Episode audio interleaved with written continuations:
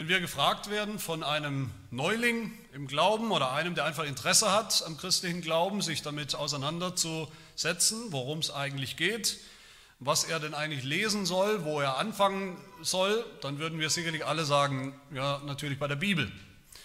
Aber die meisten von uns empfehlen dann nicht irgendein Buch der Bibel oder dass er einfach von Anfang an fängt zu lesen und liest die ganze Bibel mal in einem Rutsch durch, was natürlich an und für sich schon eine gute Sache wäre, sondern die meisten von uns empfehlen dann das Johannesevangelium. Deshalb wird das Johannesevangelium auch immer, immer wieder als, als kleines Büchlein, als kleine Broschüre gedruckt, also nur das Johannesevangelium, damit man es gut weitergeben kann, damit Leute sich damit beschäftigen können, als Verteilliteratur sozusagen. Ich muss zugeben, ich frage mich manchmal, wie es diesen Leuten dann geht, diesen Suchern, diesen Suchenden, wenn man ihnen das Johannesevangelium mitgibt und sie sitzen dann zu Hause und nehmen sich die Zeit, schlagen dieses Evangelium auf, vielleicht ohne großes Vorwissen, worum es geht in der Bibel überhaupt. Sie erwarten vielleicht jetzt die spannenden Geschichten zu hören in diesem Evangelium von dem, was Jesus so getan hat äh, seine Biografie sozusagen, seine Taten ganz praktisch, ganz verständlich. Und dann lesen sie diese allerersten Worte des Evangeliums. Im Anfang war das Wort. Vielleicht denken sie, hä? ich habe doch eigentlich gedacht, ich lese ja ein Evangelium, ich lese das Neue Testament, aber so fängt doch eigentlich die Bibel an, so fängt doch das Alte Testament an. Wo bin ich jetzt hier gelandet und wer oder was ist eigentlich dieses Wort, um das es hier eigentlich geht? habe natürlich nichts dagegen, dass Leute anfangen mit dem Johannesevangelium, das zu lesen, so die Bibel zu lesen oder anzufangen. Das Johannesevangelium, gerade weil es so anders ist als die drei anderen Evangelien, ist tatsächlich ein guter Ort anzufangen, eine gute Stelle anzufangen. Johannes, der, der reduziert die Geschichten von Jesus auf ein absolutes Minimum. Und deshalb kann man auch gerade als Anfänger sozusagen gut anfangen mit dem Johannesevangelium. Aber man muss eben auch wissen, dass das Johannesevangelium gleichzeitig vielleicht das theologischste aller dieser vier Evangelien ist. Das Evangelium mit der klarsten, deutlichsten theologischen Aussage über diesen Jesus Christus, wer er eigentlich wirklich ist. Ich denke, es ist kein Wunder, dass die Kirchenväter gesagt haben, das Johannesevangelium ist so einladend und so ungefährlich, setzt so wenig voraus, dass ein Kind darin baden kann. Aber es ist gleichzeitig so tief, dass ein Elefant darin schwimmen kann. Das haben die Kirchenväter gesagt. Und beides wollen wir tun in dieser Predigtreihe. Wir wollen einerseits die Kinder im Glauben, also die tatsächlich Jungen, aber auch die, die eben jung sind im Glauben oder noch gar nicht weit gekommen sind, einladen, hier in diesem Evangelium zu baden, mit seinen ganz klaren und schnörkellosen Aussagen über Jesus Christus. Wir wollen aber auch natürlich die alten Elefanten schwimmen lassen in diesem Evangelium, das uns vielleicht weiterführt, als wir je gegangen sind, das unser Verständnis von Jesus Christus höher erhebt, als wir es je hatten und damit auch unseren Glauben unsere Erfahrung, unser christliches Leben auf eine andere Ebene erhebt. Es gibt immer wieder Leute, immer wieder Bibelausleger, die sagen, die, das Johannesevangelium ist ganz speziell zugeschnitten auf die Ungläubigen. Es ist also durch und durch evangelistisch für die, die noch gar nichts wissen und noch gar nichts glauben. Andere sagen, nein, nein, das Johannesevangelium, das setzt von Anfang an so viel voraus, das kann gar nicht für die Unwissenden geschrieben sein. Das muss für die Gläubigen geschrieben sein. Ich bin davon überzeugt, es ist für beide geschrieben. Johannes hat in erster Linie die Juden oder für die Juden zu seiner Zeit geschrieben, die damals schon auf ganz viele Länder verteilt waren, nicht mehr nur in Jerusalem und Umgebung gelebt haben, sondern verteilt, versprengt waren auf die ganze Welt. Und wie stand es denn um die Juden damals? Ein sehr großer Teil von ihnen von diesen Juden, die eigentlich das Volk Gottes waren und sein sollten, waren nicht gläubig. So wie es im Alten Testament schon war, das Problem, das, sind eigentlich, das ist eigentlich das Volk Gottes, aber viele glauben nicht. So hat es sich dann im Neuen Testament mit dem Kommen Jesu hat es sich eigentlich nur noch verschlimmert und eigentlich nur noch zugespitzt. Viele konnten nicht glauben, viele wollten nicht glauben, dass dieser Jesus, der jetzt da rumläuft, der gerade noch geboren ist als ganz normaler Mensch, dass der tatsächlich der verheißene, versprochene, über Jahrhunderte versprochene Messias und Erlöser der Welt sein soll.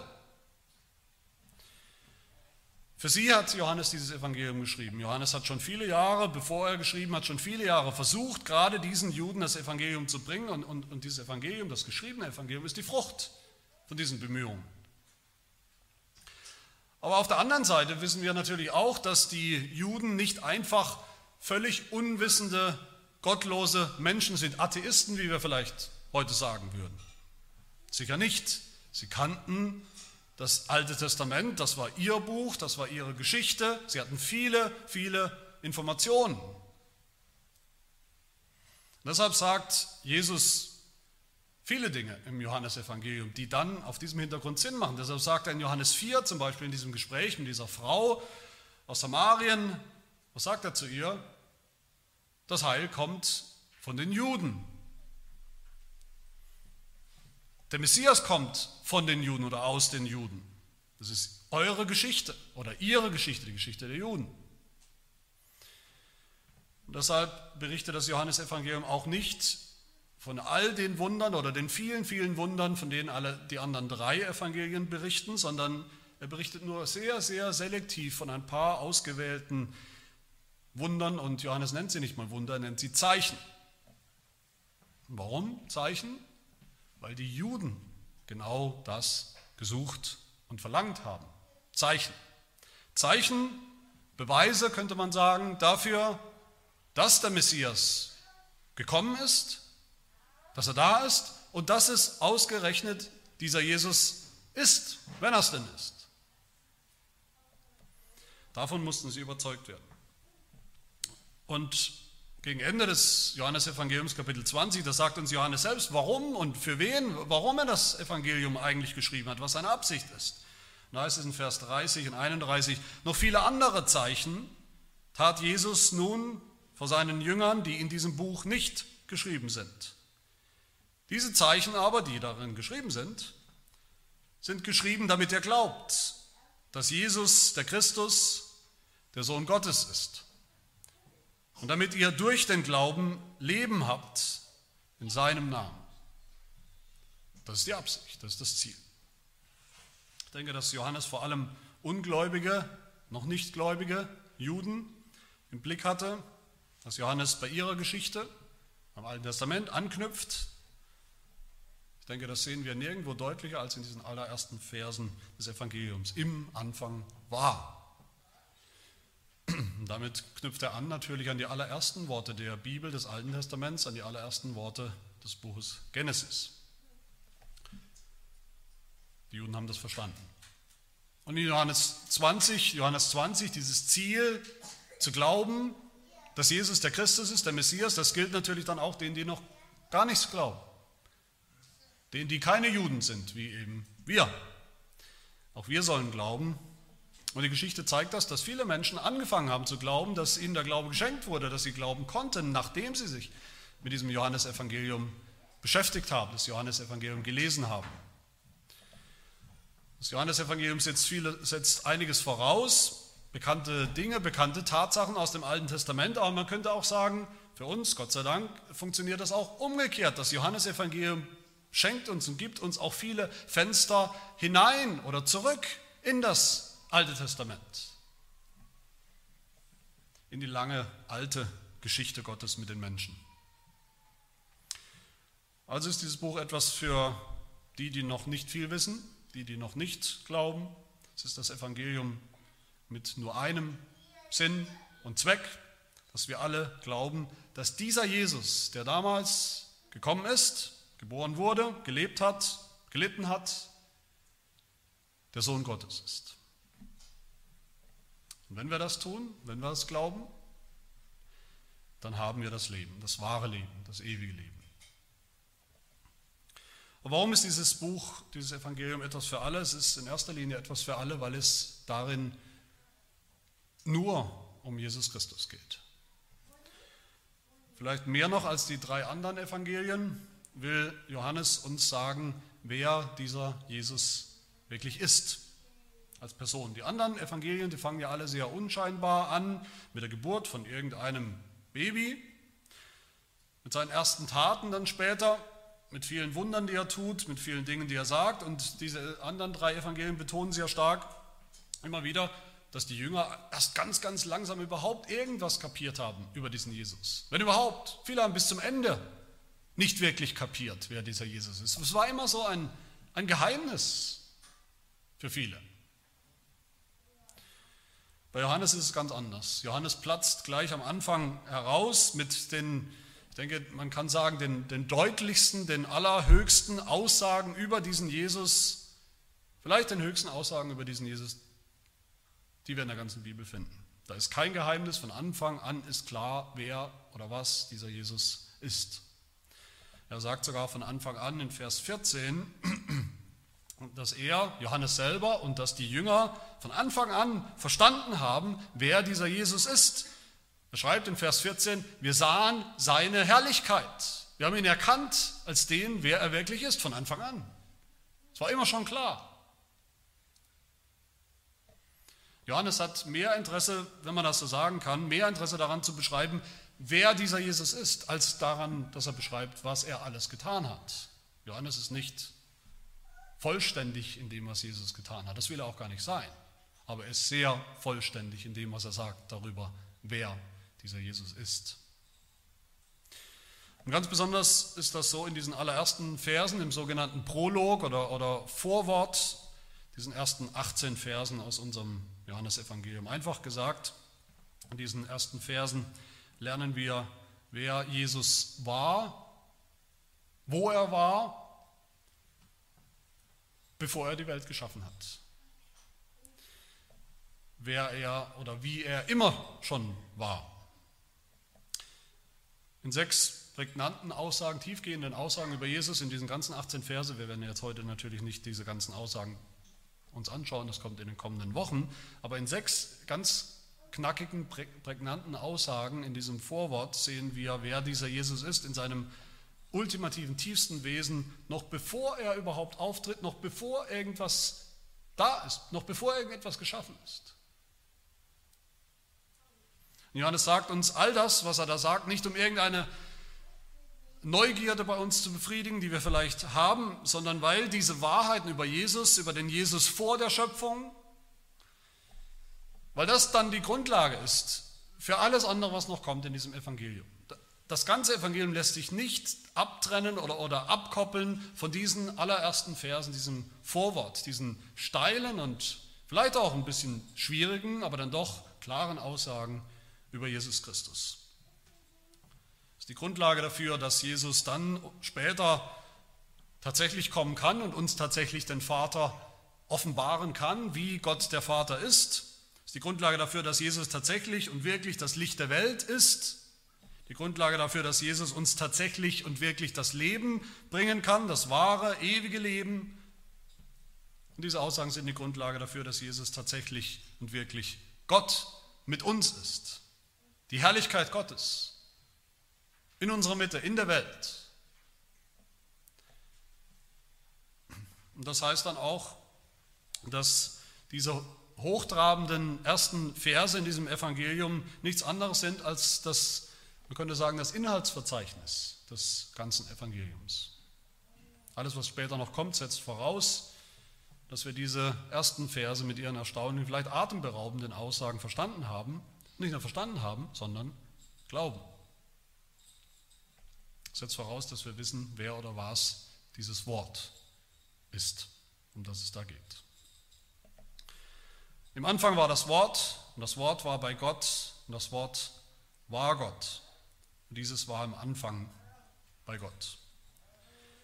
Wer oder was ist denn dieses Wort? Das ist sicherlich die erste Frage, über die Bibelneulinge, die das Evangelium lesen, zum ersten Mal lesen, vielleicht stolpern oder sich fragen. Vielleicht habt ihr selber auch darauf noch nie so eine richtig klare Antwort gefunden. Und Johannes sagt uns hier drei Dinge über dieses Wort, die, wir, die uns auf die, auf die rechte Spur bringen sollen, um wen es geht. Drei Dinge, nämlich das Wort ist ewig, das Wort war bei Gott und das dritte, dieses Wort ist selbst Gott. Das sind meine drei Punkte heute. Das erste, der erste Punkt ist, dieses Wort ist ewig. Wo sagt Johannes das? Das Wort steht ja nicht da. Ewig steht nicht im Text. Er schreibt, Johannes schreibt, im Anfang war das Wort. Das ist kein Schreibfehler. Im Anfang. Im Anfang, nicht von Anfang an. Das ist ein Unterschied.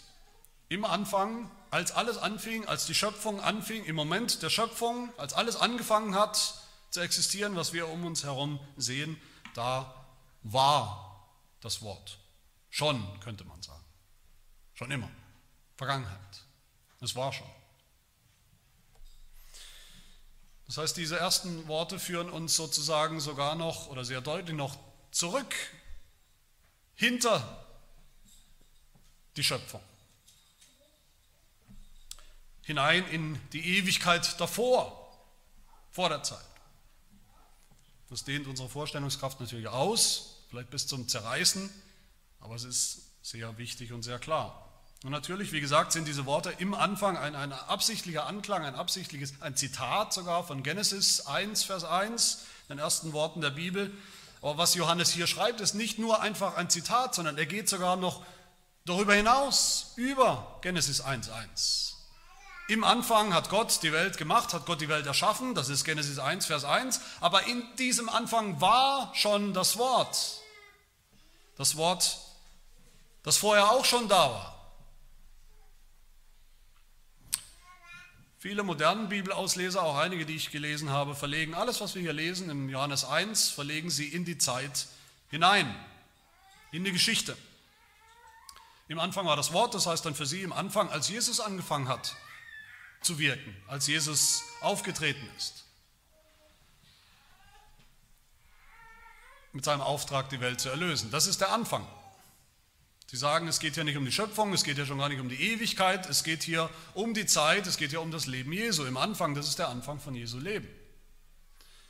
Aber wenn der Anfang einfach meint, es geht um die Zeit, als Jesus aufgetreten ist, als er seinen Dienst begonnen hat, dann macht Vers 3 überhaupt keinen Sinn. Vers 3, wo es ja heißt, alles ist durch dieses Wort entstanden. Und ohne dasselbe ist auch nicht eines entstanden, was entstanden ist. Alles meint natürlich alles. Alles ist entstanden erst durch dieses Wort. Nicht durch den Dienst Jesu, durch das, was er später getan hat, nicht durch die Erlösung, die er dann vollbracht hat, sondern alles. Die ganze Schöpfung. Und das setzt logischerweise voraus, dass das Wort schon da war, als alles begann, weil er nur so auch alles gemacht haben kann. Dazu kommt dann noch Vers 14, den ich schon erwähnt habe, diesen bekannten Vers, wo es heißt, das Wort, das, das später dann geboren wurde, das später Fleisch geworden ist in seiner Geburt, es ist niemand anderes als der Eingeborene vom Vater, der, der vom Vater geboren wurde. Aber wann ist dieses Wort vom Vater geboren? In der Ewigkeit, gerade nicht in der Zeit. Das Wort, um das es hier geht, hat keinen Geburtstag in unserem Kalender. Es stimmt gerade nicht, was der, der Irrlehrer Arius im vierten Jahrhundert gesagt hat, nämlich dass es einen Moment gab, wo der Sohn Gottes, das Wort, noch nicht war. Deshalb hat auch die Kirche geantwortet in unserem bekannten Glaubensbekenntnis, dem großen Glaubensbekenntnis, wie wir sagen, dem nizänischen Glaubensbekenntnis, auf diese Irrlehre und, und, und, und die Kirche bekennt seither. Und wir bekennen seither, und ich zitiere aus dem Bekenntnis, wir glauben an Gottes eingeborenen Sohn, aus dem Vater geboren, vor aller Zeit, gezeugt, nicht geschaffen. Und die Juden, die Juden wussten das zu jeder Zeit. Für die Juden war es immer schon ein, ein Knackpunkt, für sie war es ein, ein todsicheres Erkennungsmerkmal des Messias, wenn der Messias kommt, und er wird kommen, sie wussten genau, wenn er kommt, dann muss er ein ewiger Messias sein. Einer, der nicht mehr weggeht. Alle anderen Messiasse sind falsche Messiasse. Als Jesus sagt im Johannesevangelium Kapitel 12 ganz deutlich, dass er ans Kreuz gehen muss, dass er sterben muss, was sagen die Juden zu ihm? Du bist auch ein falscher Messias. Du musst ein falscher Messias sein. Du bist nicht der, auf den wir warten. Sie sagen Johannes 12, 34, wir haben aus dem Gesetz, aus dem Alten Testament gehört, dass der Christus, der Messias, wenn er kommt, in Ewigkeit bleibt. Wie kannst du sagen, du bist der Messias, du bleibst in Ewigkeit und gleichzeitig sagst du gerade, demnächst ist es soweit, ich muss ans Kreuz und ich werde sterben.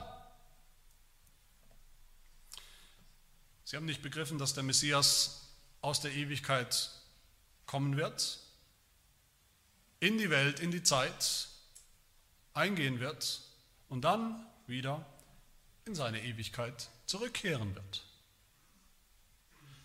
Sie haben nicht begriffen, dass der Jesus, mit dem sie gestritten haben, das ewige Wort, der ewige Messias war. Sie haben nicht begriffen, was Jesus meinte, als er gesagt hat, Johannes 8, Abraham schon, Abraham, euer Vater, der Vater der Gläubigen, der Vater der Juden. Abraham, euer Vater, frohlockte, dass er meinen Tag sehen sollte, und er sah ihn und freute sich. Und da haben die Juden kurz gerechnet, einmal durchgerechnet, den Kalender und dann verdutzt geantwortet, Johannes 8, Vers 57 zu Jesus, du bist doch noch nicht mal 50 Jahre alt. Und du willst Abraham gesehen haben vor 1500 Jahren.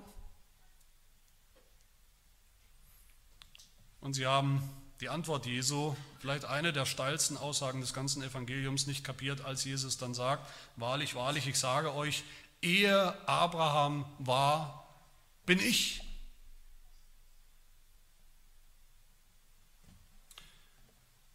Als Jesus sagt mit anderen Worten, ich bin schon immer, ich bin das ewige Wort, das im Anfang war. Warum ist das wichtig? Warum ist das wichtig für uns heute, dass wir das glauben, dass dieses Wort ewig ist? Damit will Johannes von Anfang an, von den ersten Worten seines Evangeliums an will er unser Heil, unsere Erlösung in der Ewigkeit verankern. Nicht einfach in der Zeit, in der Kalenderzeit, sondern in der Ewigkeit. Johannes sagt uns, das Wort wurde Fleisch in der Zeit, er ist in die Kalenderzeit, in unsere Welt hineingekommen. In der Mitte der Zeit heißt es vor 2000 Jahren, ganz konkret, um das Heil zu bringen. Aber bevor er das tun konnte, dass er das tun konnte, musste er mit Ewigkeit ausgerüstet sein, musste er selber ewig sein. Nur ein ewiger Erlöser kann eine ewige Erlösung schaffen. Johannes will, dass die Juden begreifen, dass dieser Jesus, mit dem sie es dann zu tun bekommen haben, dass er wirklich der Messias ist, der wirklich ewig bleibt. Und Johannes will, dass wir Gewissheit haben, dass unser Heil, unsere Erlösung nicht mehr verloren geht, weil unser Heil schon in der Ewigkeit beginnt, in der Ewigkeit begonnen hat. Aber nicht nur beginnt, sondern auch einmündet in die Ewigkeit. Im Evangelium geht es nicht nur um eine ewige Vergangenheit, im Evangelium geht es auch um eine ewige Zukunft für uns. So sagt Jesus in Johannes 3, Vers 36, wer an den Sohn glaubt, der hat ewiges Leben, schon jetzt und für immer. Der hat Anteil an der Ewigkeit, die ihm dieser Sohn dieses Wort gibt, der selber ewig ist. Und Johannes 6, in der bekannten Brotrede, sagt Jesus, ich bin das lebendige Brot, das aus dem Himmel herabgekommen ist. Wenn jemand von diesem Brot isst, so wird er leben in Ewigkeit. Nur der, der selber ewig ist, kann uns die Ewigkeit versprechen und sie uns auch schenken. Und das tut dieses Wort. Das Zweite, was wir über dieses Wort hier hören und lernen, ist, es war bei Gott. In, in sehr typischer jüdischer Art und Weise, jüdischer Manier schreibt oder redet Johannes hier sozusagen im Kreis, im Kreis herum. Er sagt eigentlich immer wieder dasselbe. Auch in diesen ersten beiden Versen tut er das. Die ersten beiden Verse, wenn man sie mal ein bisschen anders, vielleicht ein bisschen wörtlicher äh, zusammenstellt und übersetzt, dann heißt es hier, im Anfang war das Wort, das Wort war bei Gott, das Wort war Gott, das Wort war bei Gott im Anfang. Das sieht man deutlich, da ist zweimal derselbe Gedanke. Zweimal der Gedanke, das Wort war bei Gott.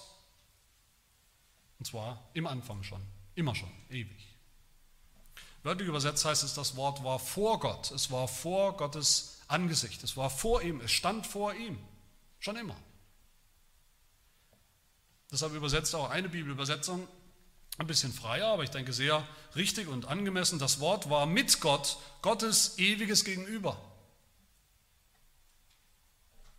Johannes macht damit hier schon deutlich, dass dieses Wort, um das es geht, dass es eine Person ist. Es ist eine Person, es ist nicht ein philosophischer Gedanke, es ist nicht die, die Logik Gottes, wie man auch übersetzen könnte, das Wort mit Logik. Es geht um eine Person. Das Wort war im besten Sinne des Wortes ein Gegenüber für Gott. Es war mit Gott, bei Gott, ihm gegenüber, aber auch deutlich zu unterscheiden von Gott als eigenständige Person. Vielleicht ist es so ähnlich, wie es im Buch der Sprüche heißt, über die Weisheit. Buch der Sprüche wird viel, es ist ein Weisheitsbuch und in diesem Buch heißt es, übrigens auch Weisheit ist ein Name, der in der Bibel im Alten und im Neuen Testament ja auf den Messias, auf Jesus Christus bezogen wird. Und auch da im Buch der Sprüche, Kapitel 8, wird Weisheit, die Weisheit plötzlich als Person beschrieben, die bei Gott ist, die vor Gott ist, vor Gott steht. Sprüche 8, da sagt, da spricht die Weisheit, spricht auch selber. Sie sagt, der Herr besaß mich, die Weisheit, am Anfang seines Weges, ehe er etwas machte, vor aller Zeit. Als er die Erde noch nicht gemacht hatte und die Fluren, da war ich Werkmeister bei ihm, war Tag für Tag seine Wonne und freute mich vor seinem Angesicht, ihm gegenüber, alle Zeit. Das Wort ist immer schon bei Gott gewesen, vor Gott gewesen, vor seinem Angesicht. Es ist sein echtes Gegenüber. Es hat das vollbracht, was Gott geplant hat, hat es in die Tat umgesetzt, angefangen mit der Schöpfung, von der wir hören werden, im nächsten Vers schon hören wir davon. Die Schöpfung, die Vorsehung, die Erlösung, die Vollendung, alles tut dieses Wort vor Gott. In all dem ist das Wort Gottes echtes Gegenüber. Der Vater, Gott der Vater und das Wort haben immer schon in völligem Einklang, in völliger Harmonie miteinander gelebt, existiert und aber auch dann gehandelt in der Zeit. In der Schöpfung, in der Erlösung, in allem. Meine Lieben, was wir hier sehen, in diesen ersten beiden Versen schon, was die Kirche immer schon in diesen Versen erkannt hat, das sind eigentlich die Grundzüge der Lehre von der Dreieinigkeit, vom Dreieinen Gott. Wie der reformierte Theologe Benjamin Warfield gesagt hat, wie die Morgensonne, so beginnt die Lehre vom Dreieinen Gott ihre ersten Strahlen auszuwerfen hier im Johannesevangelium. Johannes wird uns später sagen, diese Worte, diese, dieser Vers, der uns so bekannt ist und vertraut ist, gerade in der Weihnachtszeit, geht er langsam darauf zu. Dieses Wort wurde Fleisch, ist Fleisch geworden in der Zeit, in der Mitte der Zeit, um die Erlösung zu vollbringen. Aber nur ein Wort, nur ein Erlöser, der das ebenbürtige Gegenüber von Gott ist, konnte das, kann das. Johannes wird uns sagen, Vers 14, als, als wir Jesus, als die Jünger Jesus, den Menschen gesehen haben, da haben wir die Herrlichkeit Gottes gesehen. Eine Herrlichkeit als des Eingeborenen vom Vater. Aber die Herrlichkeit Gottes, die kann nur der bringen, offenbaren, mitteilen, der sie selber gesehen hat. Weil er selber Anteil hat an dieser Herrlichkeit. Schon immer. Wir erinnern uns hoffentlich an die Predigen der letzten Predigtreihe über das Buch Exodus, da haben wir das gehört. Das Ziel Gottes eigentlich im ganzen Exodus-Buch ist, dass sein Volk, dass die Menschen ihn sehen, wie er wirklich ist, dass wir Gottes Herrlichkeit sehen in seinem Heiligtum. Wir haben aber auch gesehen, das ist nicht so einfach. Das kann eigentlich kein Mensch, kein Sünder kann Gott sehen, kein Sünder kann einfach die Herrlichkeit Gottes sehen. Und deshalb sagt Johannes in Vers 18, eigentlich in einem Vers, der uns auch sehr stark erinnern muss an die Exodus-Geschichte. Johannes schreibt, niemand hat Gott je gesehen. Der eingeborene Sohn, der im Schoß des Vaters ist und immer schon war, der hat Aufschluss über ihn gegeben. Der hat uns Aufschluss gegeben über die Herrlichkeit Gottes. Der hat sie uns gezeigt, der hat sie uns gebracht. Jesus war das Wort, das immer schon im Schoß des Vaters gewesen ist. Er ist derjenige und kein anderer, der in diese Welt gekommen ist als Mensch. Nur der Messias, der der Sohn ist, der Sohn Gottes, der immer schon beim Vater war und beim Heiligen Geist, nur der, der eine Person der Dreieinigkeit ist, des dreieinigen Gottes, nur der kann uns jemals retten. Nur der kann uns jemals das Leben geben. Nur der kann uns Gottes Herrlichkeit bringen. Und das stimmt ganz besonders bei, bei Johannes, der in seinem ganzen Evangelium ja so betont wie kein anderer Evangelist, dass das Evangelium, das ganze Heil, die ganze Erlösung das Werk des Dreieinen Gottes ist. Geplant in der Ewigkeit von Gott dem Vater, durchgeführt in der Zeit von Gott dem Sohn und gewirkt, bewirkt durch den Heiligen Geist. Meine Lieben, ich, ich hoffe, dass wir hier alle sehen, die Lehre von der Dreieinigkeit, dass Gott in, dass da in Ewigkeit ein Gott ist, der in Ewigkeit schon ein Gegenüber hat, beziehungsweise zwei Gegenüber in der Dreieinigkeit. Sie alle dasselbe Wesen haben, dass sie alle Anteil haben an derselben Herrlichkeit, nur der Jesus, der immer schon das war, der immer schon dieses Wort war, das vor Gott war, ihm gegenüber, nur das ist der wahre Jesus Christus, nur das ist der wahre Messias, Erlöser. Viele Christen, für viele Christen ist diese Lehre vom dreieinen Gott heute viel zu abstrakt, viel zu unpraktisch und ist sogar etwas, auf das sie meinen, einfach verzichten zu können. Das ist so, wenn man die fragt, die sich Christen nennen. Viele von ihnen. Wer braucht das schon? Vielleicht die Theologen. Wer kann das schon verstehen? Was bringt es uns schon? Johannes ist ganz entschieden anderer Meinung. Das brauchen wir alle. Sonst verstehen wir nicht im Ansatz, wer dieser Jesus ist und was er dann getan hat als Mensch, als er über diese Erde gegangen ist. Ohne das Wort vor Gott als eine Person der Dreieinigkeit, als sein Gegenüber, haben wir kein Evangelium. Und daraus fließt dann auch ganz logisch das Dritte, was wir hier hören über dieses Wort. Dieses Wort ist Gott. Ich habe das schon gesagt, Johannes schreibt hier in diesem jüdischen Stil, wenn ich das nochmal so vorlese, dann sieht man noch was anderes. Darin im Anfang war das Wort, das Wort war bei Gott, das Wort war Gott, das Wort war bei Gott, das Wort war im Anfang. An dieser Ordnung der, der Sätze sieht man, an diesem Stilmittel erkennt man, was besonders wichtig ist. Nämlich ganz besonders wichtig ist das, was im Mittelpunkt steht von dieser, von dieser Formulierung. Und im Mittelpunkt steht dann das Wort war Gott. Gott steht eigentlich im Mittelpunkt. Das Wort war Gott. Das Wort ist nicht nur ewig, was an sich schon übrigens ja eine, eine göttliche Eigenschaft wäre. Aber das Wort war nicht nur ewig, es ist nicht nur irgendein Gegenüber von Gott, sondern dieses Wort ist Gottes ganz genaues Gegenüber. Johannes sagt hier nicht, auch im Griechischen übrigens nicht, er sagt nicht, das Wort war der Gott. Das Wort war der Gott.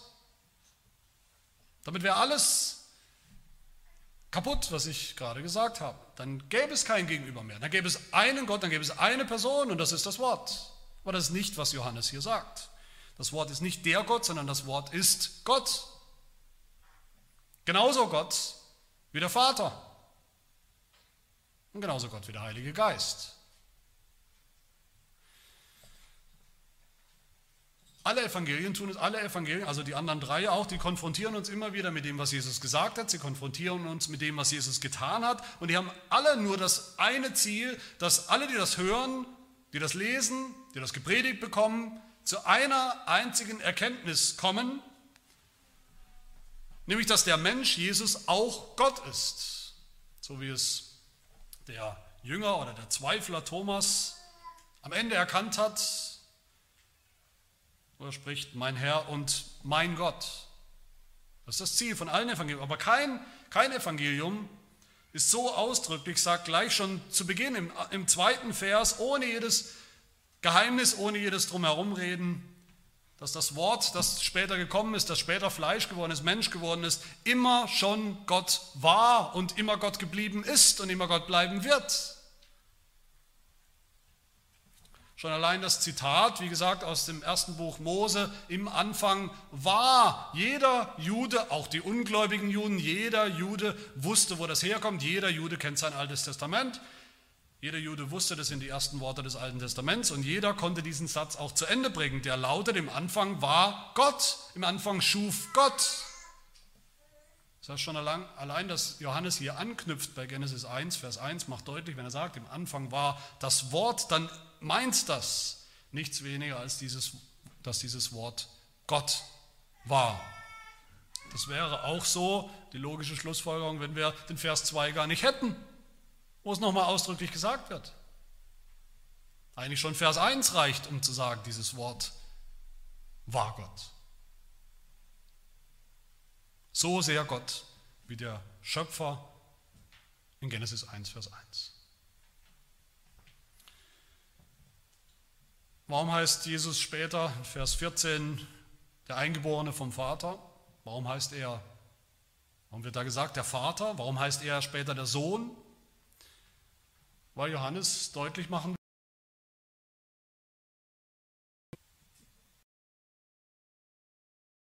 Gott zu sein.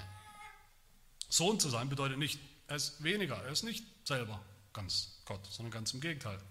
Der Sohn Gottes zu sein bedeutet ganz Gott zu sein. Warum sagt Johannes in Vers 18, kein Mensch kann Gott sehen, niemand hat Gott gesehen, nur das Wort hat ihn gesehen, nur der Sohn hat ihn gesehen, weil nur Gott Gott sehen kann am Ende, ultimativ. Kein rein menschlicher Prophet kann uns mitteilen, was wir wissen müssen aus erster Hand über Gott. Nur einer kann das, der Prophet, der selber vom Vater gekommen ist, wo er schon immer war, weil er selber Gott ist. Eine Person der Dreieinigkeit. Und so beschreibt die Bibel dann auch, auch an anderen Stellen, ohne mit der Wimper zu zucken, diesen Jesus Christus als Gott. Viele Menschen kapieren das nicht, weil sie die Bibel nie gelesen haben. Sie behaupten, die Bibel sagt nie eindeutig, dass Jesus Christus Gott war. Das stimmt natürlich nicht. Paulus schreibt in Kolosser 1, Vers 15, dieser Christus ist das Ebenbild des unsichtbaren Gottes, der Erstgeborene, das Ebenbild, das genaue Gegenüber. Oder Römerbrief Kapitel 9, Vers 5, wo Paulus sagt, der Christus, den er kennt, nach seinem Fleisch, nach, seinem, nach seiner Menschheit kommt er von den Menschen, genauer, er kommt von den Juden, aus den Juden. Aber er ist, wie Paulus weiter sagt, Römer 9, Vers 5, er ist über alle hochgelobter Gott in Ewigkeit. Amen. Derselbe Christus ist der hochgelobte Gott. Und auch in den bekannten Versen aus Philippa 2, da finden wir genau dasselbe Bekenntnis, wie wir es hier haben. Da heißt es in Philippa 2, Christus war von Anfang an in der Gestalt Gottes, sein genaues Gegenüber.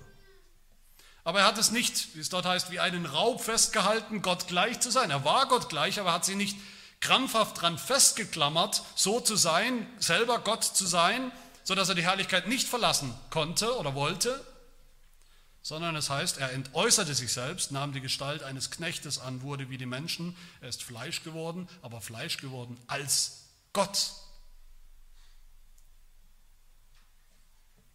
Auch hier wollen wir wieder fragen, was bedeutet das für uns? Warum ist das wichtig? Oder ist das überhaupt wichtig? Leider würden viele Christen sagen oder vielleicht wenigstens denken, also eigentlich egal. Hauptsache Jesus war wirklich da, historisch, es gab ihn. Hauptsache er war wirklich ein Mensch. Hauptsache er hat wirklich getan, was die Bibel sagt, er hat es getan. Hauptsache er hat wirklich dieses Leben gelebt, was die Bibel bezeugt. Hauptsache er ist wirklich gestorben für mich, für meine Sünden. Mehr brauche ich nicht. Mehr interessiert mich nicht. Viele Christen verstehen nicht, was es bedeuten würde, wenn dieser Jesus nicht gleichzeitig und schon immer Gott war und ist und bleibt. Was würde es bedeuten? Es würde bedeuten, dass wir kein Evangelium haben, keine gute Nachricht, keine Erlösung. Wenn Jesus nur Mensch gewesen wäre, nur ein Mensch, dann hätte er nicht tun können, was nötig war. Dann hätte er nicht bezahlen können, was bezahlt werden musste, was wir schulden. Unser Heidelberger Katechismus sagt es im Prinzip ganz genauso wie Johannes hier in seinem Evangelium. Natürlich musste Jesus ein echter Mensch sein, gar keine Frage. Er musste echtes, echte Menschheit, echtes menschliches Fleisch und Blut annehmen, unser Fleisch und Blut. Aber er musste eben auch unbedingt Gott sein. Aber warum? Herr Heidelberger in Frage 16 und 17 sagt er beides. Er sagt zuerst, warum muss er ein wahrer und gerechter Mensch sein, dieser Erlöser? Die Antwort, die Sünde wird von den Menschen begangen. Darum verlangt Gottes Gerechtigkeit auch, dass ein Mensch für die Sünde bezahlt. Aber dann Frage 17, warum muss er zugleich wahrer Gott sein? Warum muss er unbedingt Gott sein? Die Antwort, nur wenn er zugleich wahrer Gott ist, kann ein Mensch die Last des Zornes Gottes ertragen und uns die Gerechtigkeit und das Leben erwerben und wiedergeben. Das ist das Leben, von dem Johannes in seinem ganzen Evangelium spricht. Und das kann nur der Mensch, der Messias, der gleichzeitig Gott ist. Wenn Jesus nicht das Wort wäre, nicht selber Gott wäre, eine Person der Dreieinigkeit, dann wäre Gott nicht zu uns gekommen dann hätten wir keinen Zugang zu Gott, zu seiner Herrlichkeit, zum Leben, bis heute nicht. Nur der Sohn Gottes, der vorher schon immer beim Vater war, kann uns Aufschluss geben darüber, wer der Vater wirklich ist. Nur der, der wirklich aus der Herrlichkeit kam, der Herrlichkeit beim Vater, kann uns diese Herrlichkeit bringen, kann uns diese Herrlichkeit aufschließen. Nur der, der aus dem Himmel kam, kann Himmel und Erde verbinden kann uns den Himmel öffnen. Nur der Jesus, der wirklich Gott ist, nur der ist die richtige Adresse für unser Vertrauen, für unseren Glauben. Meine Lieben, wir dürfen gespannt sein auf das, was das Evangelium uns noch alles sagen wird, was noch alles kommt, wie Johannes das dann, was er hier sagt, konkret entfalten wird und sieht und, und bezeugt im Leben Jesu, seinen Worten und seinen Taten, dass dieser Jesus im Anfang war, schon ewig war, dass er, wie der Hebräerbrief sagt, dass dieser Jesus derselbe ist gestern und heute und auch in Ewigkeit, dass dieser Jesus schon immer bei Gott war, Gottes Gegenüber, Gottes Ebenbild und dass er schon immer wirklich Gott selbst war. Wie Johannes uns zeigen wird, dass dieser Jesus uns wirklich den Vater offenbaren kann und das auch getan hat weil er selber beim Vater war, schon immer der Eingeborene vom Vater in seinem Schoß. Und dass dieser Jesus und nur dieser Jesus uns tatsächlich das Licht bringen kann, wie Johannes ja immer wieder sagt. Warum? Weil Jesus schon immer dieses Licht ist, das Licht der Wahrheit, das Licht der Offenbarung. Und wie Johannes uns zeigen wird, dass dieser Jesus, allein dieser Jesus, uns wirklich das Leben bringen kann, weil wir gleich im nächsten, in, den übernächsten, in den nächsten paar Versen hören werden, weil in diesem Jesus schon immer das Leben ist, weil er schon immer das Leben in sich hat. Deshalb kann er auch der Lebensspender sein für uns und deshalb ist er das auch. Dieser Jesus ist wirklich Gott mit uns, die Herrlichkeit Gottes, die in die Welt gekommen ist. Die Frage ist für uns natürlich, Glauben wir das? Wie gesagt, das ist das einzige Ziel des Johannesevangeliums. Nicht, dass wir diese Informationen bekommen, sondern dass wir das glauben. Diese ganz fundamentalen Grundlagen. Glauben wir das? Kommt dieses Evangelium so zu seinem Ziel bei uns? Dem Ziel, das Johannes selber beschreibt in Johannes 20, wir haben es gehört, diese Dinge, all diese Dinge, das ganze Evangelium sind geschrieben, damit ihr glaubt, dass Jesus der Christus, der Sohn Gottes ist und damit er durch den Glauben Leben habt in seinem Namen. Möge es so sein. Amen. Wir beten. Wir danken dir, unser Herr und Gott, dass du uns deinen ewigen Sohn gesandt hast, das Wort, dass du uns gesandt hast als unseren Erlöser, den Erlöser, den wir nötig haben, den Erlöser, den wir brauchen, der selber ewig ist und uns so die Ewigkeit aufschließen und schenken kann. Der, der immer bei dir und vor dir war, der uns so Gott bringen und offenbaren kann, uns die Gemeinschaft mit Gott wieder eröffnen und herstellen kann. Der, der selber Gott ist. Herr, schenke uns diesen Glauben, in dem dein Wort spricht. Überwinde unseren Unglauben, wo er noch herrscht und regiert in unseren Herzen. Durch dein Wort, das in die Welt gekommen ist, dein Wort, das uns heute gepredigt wird. Dein Wort, durch das du immer noch, auch heute noch, alles vollbringst, was du dir vorgenommen hast. Dies bitten wir in Jesu Namen. Amen.